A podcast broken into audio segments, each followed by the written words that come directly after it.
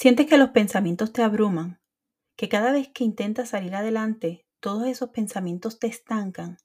Si es así, este episodio es para ti. Soy Yesenia y soy la host de este podcast. Me siento bendecida de que estés aquí. Así que quédate y escucha palabra de Dios para tu vida. Te bendigo.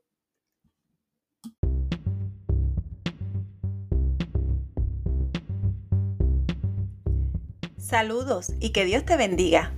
Esto es Buenas Nuevas para Todas, el espacio donde queremos bendecir tu vida ofreciendo herramientas de crecimiento espiritual y personal para que vivas la vida que Dios diseñó para ti. Así que, comencemos.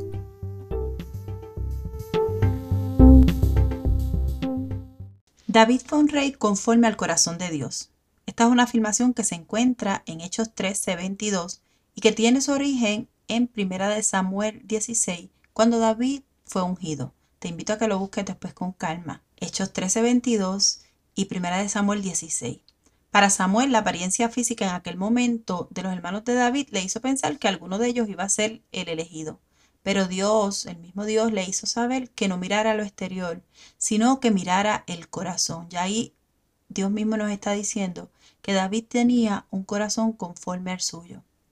Sin embargo, en cierta ocasión, ya David como rey y obviamente siendo el escogido, se dejó llevar por sus pensamientos y cometió el mayor error de su vida. En el capítulo 11 de Segunda de Samuel narra la historia de cómo David se quedó en su palacio mientras su ejército peleaba en batalla primer error. Porque cuando nos salimos de nuestro propósito, estamos a expensas de que el enemigo nos ataque. Tal como le ocurrió a David, que estando ocioso en el palacio, vio a lo lejos a una mujer. Esa mujer se llamaba Betsabé. Ella se estaba bañando y él la encontró hermosa. De manera que mandó a llamarla y la tomó, a pesar de que él sabía que ella estaba casada con Urias y Urias era uno de sus guerreros. Segundo error, tomar lo que no debía. Este encuentro tuvo consecuencias. Besabé quedó embarazada. David, en vez de enfrentar las consecuencias de sus actos, pidió que el marido volviera para que estuviera con su mujer y ocultar la falta, ocultar esa, ese pequeño desliz que ellos habían que él había tenido. Y ese fue su tercer error. Ocultar una mentira con otra nunca funciona. Y sabes que Urias, que tenía una ética de trabajo y un compromiso con su rey, prefirió no estar con su esposa hasta que todos los guerreros volvieran a casa. Tú puedes leer esta historia, está completita en 2 de Samuel capítulo 11. Como David no logró su cometido, en vez de recapacitar, porque cuando no logramos algunas cosas, Dios nos está dando la oportunidad de que recapacitemos. Tenía la, la oportunidad de recapacitar, la oportunidad de asumir las consecuencias, pero en vez de eso hace lo contrario. Envía una carta al jefe del pelotón, al jefe de Uría, la envía con el mismo Uría pidiéndole al jefe que colocara a, a Urías en el frente de la batalla para que lo mataran. Cuarto error y el más desastroso. Finalmente, Urías muere en batalla y David toma por, por mujer a Betsabé y esta dio a luz el hijo de David. Pero ¿sabes lo que dice la palabra en el verso 27 de ese capítulo 11 de segunda de Samuel? Que todo eso fue desagradable a los ojos de Jehová. Y hoy yo les cuento esta historia por varias razones. La primera es que ni tú ni yo, nadie está exento de cometer errores o de pecar. No, no estamos exentos. Y la segunda es que todo este conflicto se inició en un pensamiento al que se le dio rienda hasta que se puso en acción. El plano de los pensamientos es el lugar desde donde Dios tiene contacto con nuestro ser. Escucha lo que dice Proverbios 4:23. Y voy a estar leyendo prácticamente todos los versículos que les voy a estar compartiendo son de la traducción lenguaje actual. Pero tú lo puedes leer en la Biblia que tú lo tengas. Dice, y sobre todas las cosas, cuida tu mente, porque ella es la fuente de la vida. ¿Sí? Porque allí es donde Dios nos habla, nos alimenta y nos guía. Y eso es vida. Así que tenemos que, como dice ese verso, cuidar nuestra mente, porque ella es la fuente de la vida. Pero también tengo que decirte que allí el enemigo no puede llegar. Y yo quiero que escuches bien esto. No puede llegar, porque él no es omnipresente. Sin embargo, de acuerdo a tu carácter, de acuerdo a mi carácter, el enemigo lo que sí puede hacer es presentarnos diferentes escenarios que nos llevan a tener ciertos pensamientos que si nosotros no tenemos la madurez espiritual, el dominio propio, el control y no sabemos cómo manejarlos, se pueden convertir en malas acciones. Mira lo que dice Marcos 7 del 20 al 23. Y esto es Jesús hablando. En esta ocasión Jesús les dice, lo que hace impura delante de Dios a la gente es lo que la gente dice y hace. Porque si alguien dice cosas malas, es porque es malo y siempre está pensando en el mal y cómo hacer cosas indecentes o robar o matar a otro o ser infiel en el matrimonio. Esa gente vive pensando solamente en cómo hacerse rica o en hacer maldades, engañar, ser envidiosa, insultar y maldecir a otros, en ser necia y orgullosa. Eso es Jesús hablando, diciendo que las personas que cometen ese tipo de pecado es porque están pensando en eso. Lo que significa es que el plano de los pensamientos es como si fuera el control de mando tuyo y mío, desde donde recibimos las instrucciones dadas por Dios para hacer su voluntad. Pero si en vez de estar conectados a Dios, estamos por nuestra cuenta, los pensamientos que vienen de nuestra propia esencia son de maldad, porque nosotros por sí solos no, no llegamos a ser buenos, no llegamos a ser aptos, no llegamos a tener el corazón conforme al corazón de Dios. Miren lo que dice Isaías 55 y voy a leer 8 y 9. Dios dijo, yo no pienso como ustedes, yo no pienso como piensan ustedes, ni actúo como ustedes actúan. Mis pensamientos y mis acciones están muy por encima de lo que ustedes piensan y hacen están más altos que los cielos. Les juro que es así. Este verso de Isaías 55, Dios nos está invitando, invitando a quedarnos conectados a Él, porque los pensamientos que Él tiene son mejores que los nuestros. Mientras nosotros nos quedamos con nuestros propios pensamientos, haciéndolo por nuestra cuenta, van a llegar pensamientos de maldad a nuestra vida que nos van a llevar a ejecutar cosas que no son buenas para nosotros, que nos van a llevar a cometer errores, que nos van a llevar a cometer pecado. Por lo tanto, Él nos está diciendo, ven, porque lo que yo pienso es mejor que lo que tú piensas. Y si Dios tiene buenos pensamientos para nosotros, Él va a transmitirnos esos pensamientos a nosotros para que nosotros podamos ser guiados por Él, por el Espíritu Santo. Recuerden que el Espíritu Santo mora en nosotros, nos da testimonio, nos dice qué es bueno y qué es malo. Pero todo eso ocurre, nosotros le llamamos el corazón. Pero el corazón es más que un músculo que bombea sangre. Todo esto es en el plano de los pensamientos. Hay cuatro asuntos que nosotros podemos aprender de este rol de David y hoy quiero compartirlos contigo. Son cuatro asuntos que debemos estar atentos para evitar caer. Yo no digo que vamos a ser impolutos a todo o que no vamos a cometer errores. Lo que digo es que en la medida en que estemos atentos a cumplir la voluntad de Dios y alejarnos de lo que nos separa de Él, Dios es fiel y es justo de mantenernos en lugares protegidos. Mira lo que dice Isaías 55:7. Arrepiéntanse porque Dios está siempre dispuesto a perdonar. Él tiene compasión de ustedes. Que cambien los, los malvados su manera de pensar y dejen su mala conducta. Dios tiene intención de perdonarnos, tiene intención de redimirnos, tiene intención de restaurarnos, pero nosotros, que es la segunda parte del pacto, nosotros tenemos que querer volvernos a Dios. Estos cuatro asuntos que hoy te quiero presentar, el primero de estos cuatro es no abandones tu posición. Si David se hubiera ido con su ejército a la batalla, que era el lugar donde él debía estar, ¿hubiera cometido este error? La respuesta es no, no. Si él se hubiera ido y hubiese seguido ocupando su lugar, nada de esto probablemente hubiese pasado. Las consecuencias de este acto que cometió David fue más allá de la muerte de Urías, que es fatal, porque tú hacer todas las gestiones para que alguien muera para ocultar tu pecado, eso es fatal. Pero más allá de eso, el niño que Betsabé tuvo, que era su hijo, murió. Y murió porque Jehová le dijo, lo que hiciste no estuvo bien. Y como no te arrepentiste, estas son tus consecuencias. Ese niño que ustedes tuvieron va a morir. Y el niño murió a pesar de que David ayunó y suplicó para que eso no pasara. Además de que el niño murió, David entró en una temporada de depresión. Cuando usted va a los salmos y usted lee un sinnúmero de salmos que están por allí, que uno dice, wow, qué vivencias las vivió durante este periodo de depresión. Y escribió sobre ese sobre toda esa temporada. Se sintió devastado al reconocer la magnitud de su decisión. Y uno de estos salmos es el Salmo 51, en el que David pide piedad y pide perdón. Puedes leerlo, es un salmo hermoso. Yo creo que en todas las iglesias lo hemos usado muchas veces. Voy a leerte los versos del 10 al 13 para que tú entiendas cómo es que nosotros con nuestros pensamientos podamos, podemos llegar a un punto de quiebre por no controlar lo que estamos pensando. Salmo 51 del 10 al 13 dice, Dios mío, no me dejes tener malos pensamientos, cambia todo mi ser. No me apartes de ti, no me quites tu Santo Espíritu. Dame la ayuda y tu apoyo. Enséñame a ser obediente y así volveré a ser feliz. A los pecadores les diré que deben obedecerte y cambiar su manera de vivir. Mira lo que está implicando en este salmo. No dejes que yo tenga malos pensamientos.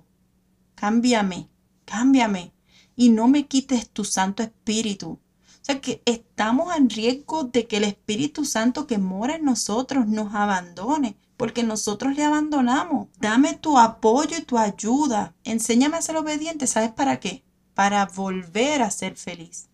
nuestra felicidad está anclada a la obediencia. En la medida en que nosotros somos obedientes, nosotros vamos a tener una vida de felicidad delante del Señor. Entonces Él se compromete a hacer testimonio para otro y decirle, mira, es mejor obedecer, obedecer, porque esto de la desobediencia no hay quien viva. David reconoce que los malos pensamientos lo llevaron a este punto. Si él no hubiera abandonado su posición como líder de batalla, tal vez esto nunca hubiera acontecido. Hoy te invito, no abandones el lugar en donde Dios te tiene, no abandones tu posición, a menos que sea el Señor el que te mueva. La desobediencia no da buenos resultados. Cualquiera que sea la posición en la que Dios te tiene, quédate ahí, mantente firme, escuchando la voz de Dios, conectada al pensamiento de Dios, conectada al corazón de Dios, de manera que tú puedas recibir las instrucciones y la guianza que el Espíritu Santo quiere dar para tu vida. No abandones tu posición, obedece, obedece. El segundo asunto es no tomes lo que no te pertenece. No tomes lo que no te pertenece. No es solo que no robe. La mayoría de nosotros sabemos que robar es malo. Eso es pecado. Pero a veces ignoramos que nos apropiamos de ciertas conductas, de ciertas mentalidades que son que no son nuestras y que terminan destruyendo los planes de Dios en nuestra vida. A nivel físico, no tomes lo que no es para ti. Hay personas que llegan a tu vida personas que llegan a nuestra vida y no necesariamente esas personas vienen de parte de Dios. Tenemos que dejar eso fuera. Hay amistades que nos alejan de Dios. Tenemos que dejar eso. Hay trabajos que nos quitan el tiempo que debemos dedicar a Dios. Tenemos que dejar eso. Hay lugares a los que estamos yendo que no son el lugar a donde Dios nos envía. Cuando aceptamos esas cosas estamos tomando algo que no nos pertenece, algo que Dios nos quiere darnos. No tomes lo que no te pertenece. A nivel emocional, cuando nos llenamos de envidia, cuando nos llenamos de resentimiento, cuando nos llenamos de ira, estamos tomando algo que no nos pertenece. Cuando sumimos una palabra que alguien dijo, pero que no viene del corazón de Dios, estamos tomando algo que no nos pertenece. Pero al darle cabida, ¿qué pasa? Que nuestra esencia cambia. Y eso afecta el propósito de Dios. Porque cuando yo doy por cierto una palabra que no viene de parte de Dios, pues yo estoy desechando lo que Dios sí dijo de mí. Si Dios dijo de mí que yo soy su hija, pero yo asumo la palabra de que yo no soy nadie, pues yo desecho la palabra que Dios dijo de que yo soy su hija. Si Dios dice que todo lo que a mí me pasa obra para bien, pero yo digo todo lo que me pasa es maldición, entonces yo desecho la palabra que Dios dijo de mí y tomo algo que no me pertenece. No tomemos lo que no nos pertenece porque eso nos aleja del propósito de Dios.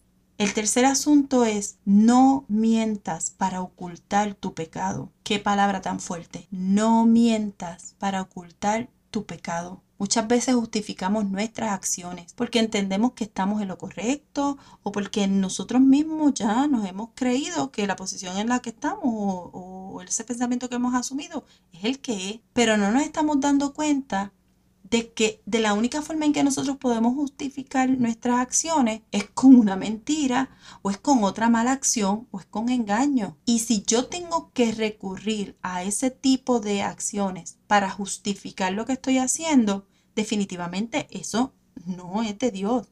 Definitivamente eso que estoy haciendo no está alineado al propósito de Dios. Y es que cuando estamos en desobediencia o estamos lejos del propósito de Dios, nada, nada puede justificar nuestras acciones. Pero si por el contrario, nosotros empezamos a reconocer que la posición que hemos asumido es incorrecta, créeme, Dios es fiel y justo para restaurarnos y llevarnos al lugar que sí pertenecemos. David fue perdonado, Claro que si usted va a seguir leyendo, usted se va a dar cuenta que David fue perdonado y fue reconocido por Dios como un gran rey. Todavía hoy nosotros reconocemos a David como el mejor rey del pueblo de Israel. En su descendencia está el linaje de Jesús. O sea que Dios no lo desechó, pero no lo desechó porque él tuvo que también poner de su parte. David tuvo que reconocer su pecado. Es cierto que Dios envió a su profeta y le hizo saber a David que él había fallado. Pero David al recapacitar se humilló y reconoció que había hecho mal tuvo que asumir las consecuencias de su pecado, sí. Su hijo murió y ya no había vuelta atrás en ese sentido. Pero Dios lo restauró y lo devolvió al lugar que Dios había designado para él desde el primer día. Y tú tienes un lugar designado para ti desde el primer día. No dejes que las circunstancias, no dejes que las acciones que tú estás cometiendo ahora te alejen de ese lugar, de ese lugar hermoso que Dios tiene preparado para ti. No trates de ocultar, no trates de justificar tus acciones con una mentira, con un engaño o con otras malas acciones. Entiende que si tú tienes que recurrir a ese tipo de recurso, hay algo que está bien mal en tu vida. Por lo tanto, nosotros debemos saber que de la única manera en que nosotros podemos estar bien es reconociendo cuál es nuestra falta, reconociendo cuál es nuestro pecado, volviéndonos al corazón de Dios. Y Él es fiel, justo, para perdonar para restaurar y para devolvernos al lugar donde Él había designado desde el principio que nosotros debíamos estar. No ocultes tu pecado con una mentira. Dios está dispuesto a restaurarte. El cuarto asunto es no destruyas a otro para tú salir bien. Ay, mamá, qué fuerte. Nosotros los seres humanos tenemos un instinto de supervivencia muy feroz. Ni tú ni yo hoy en día tenemos que sobrevivir por hambre o por falta de techo o por condiciones climáticas. Esos eran problemas quizás de, otra, de otros tiempos atrás, donde la humanidad se había visto obligada a tener que sobrevivir porque era como o muero, tengo un techo o muero, eh, me meto en un lugar o la nieve, el frío o el calor me matan. Pero hoy en día no es así. Sin embargo, hoy nosotros estamos luchando con otro tipo de adversidad. Adversidades que en algunos casos activan un instinto destructivo en nosotros, que dista mucho lo que Jesús nos enseñó. Tal vez es en el trabajo, tal vez alguien quiere tu puesto, Quizás es en matrimonio, alguien quiere interponerse en tu matrimonio, tal vez es con los hijos y sabemos que nosotras las madres cuando nos tocan los hijos activamos ese instinto, tal vez alguien quiere hacerlos cambiar. Y son esos algunos de los conflictos que nosotros podemos enfrentar, pero sabes que nosotros somos llamados, llamadas a mostrar el carácter de Cristo, las últimas dos semanas estuvimos hablando acerca de las características de Jesús para poner en práctica. Quiere decir que tú y yo somos llamados a revelar el carácter de Cristo. No destruyas a otros para tú salir bien. Si ese trabajo es para ti, Dios te dará la victoria. Tu matrimonio está cubierto por el poder de Dios siempre que ambos estén en el mismo plano frente a Dios. No creas que en el matrimonio todo depende de la guerra que tú vas a crear, que hay dos personas que tienen que comprometerse a vivir una vida para Cristo, para que entonces el matrimonio pueda seguir adelante, para que el matrimonio fructifique. No vayas a destruir a alguien porque lo creas tu enemigo. Y yo no digo que no estés sintiendo o que no estés padeciendo lo que te están haciendo. Eso es real, eso no lo vas a negar. Pero cómo tú actúas frente a esa adversidad es lo que determina tu carácter y es lo que determina la madurez espiritual y cuán comprometida tú estás frente a Cristo. No dejes que esas cosas te alejen del propósito de Dios. Porque antes que tu matrimonio, antes que tu trabajo, antes que tus hijos, antes que tú misma, debe estar Dios ahí. Por lo tanto, si nosotros vamos a servirle a Dios, estamos exentos de que nos pasen cosas. Lo que sí te aseguro es que nuestra actitud debe ser diferente a la que nosotros teníamos antes de tener a Cristo en nuestra vida. Sé que la vida es más compleja que una simple respuesta. Y te digo la verdad, ni yo ni la iglesia tiene la respuesta a todas nuestras preguntas. No las tenemos todas. Dios tiene todas las respuestas. En su palabra están todas las respuestas. Pero si algo sé es que de nada nos sirve tratar de hacer las cosas por cuenta propia y lejos de la voluntad de Dios. Dios nunca va a respaldar a un desobediente. Pero a alguien que obedece y que esté y que pone a Dios primero ese está respaldado por Dios, independientemente cuál sea el resultado. Porque cuando tú y yo estamos anclados en, en Cristo, cuando tú y yo le damos la prioridad al Señor como debe ser, el resultado cualquiera que fuera va a dar paz, porque Dios es experto en llenarnos a nosotros de una paz que ni tú ni yo podemos comprender, pero que es real y que va a estar ahí y, que Dios la va a dar independientemente de cuál sea el resultado, pero Él la va a dar por nuestra obediencia, porque Él es fiel a su palabra. Y como Él es fiel a su palabra, el que lo obedece va a tener una vida de paz. No, eso no quiere decir que sin problema, no, no malinterprete esto, pero sí de paz. Y yo digo, no significa que no duela, va a doler. Parte de mi testimonio y que algún día yo se los contaré completo. De hecho, mi tercer libro, el que estoy escribiendo, eh, es sobre esto y es sobre mi hija menor. Mi hija ha caído en manos de personas que la han convencido de hacer todo lo contrario a la voluntad de Dios. Y yo no la justifico. Ella tenía, tiene el poder de decidir si escuchar o no, si hacer caso o no, si creer o no a estas personas. Pero lo cierto es que todo esto la ha alejado de su propósito, la ha alejado de nosotros como familia, pero por encima de nosotros la ha alejado del Señor y eso es lo más crítico de esto. Al principio yo no entendía por qué pasaba todo esto. Cuando tú le sirves al Señor y llegan golpes así, tú no entiendes, tú dices, wow, Señor, ¿en serio me vas a pasar esto? ¿En serio me está pasando esto? Pues mira, sí, en serio sí, porque ¿quiénes somos nosotros para decirle al Señor qué prueba o qué, cuál prueba no recibir, cuál sí o cuál no? No hay un catálogo de pruebas, es la que el Señor determine, pues por ahí tenemos que pasar. No estamos exentos a eso. Sin embargo, con el tiempo, Dios me ha enseñado que parte de mi proceso es aprender a esperar y a confiar. Confiar y esperar.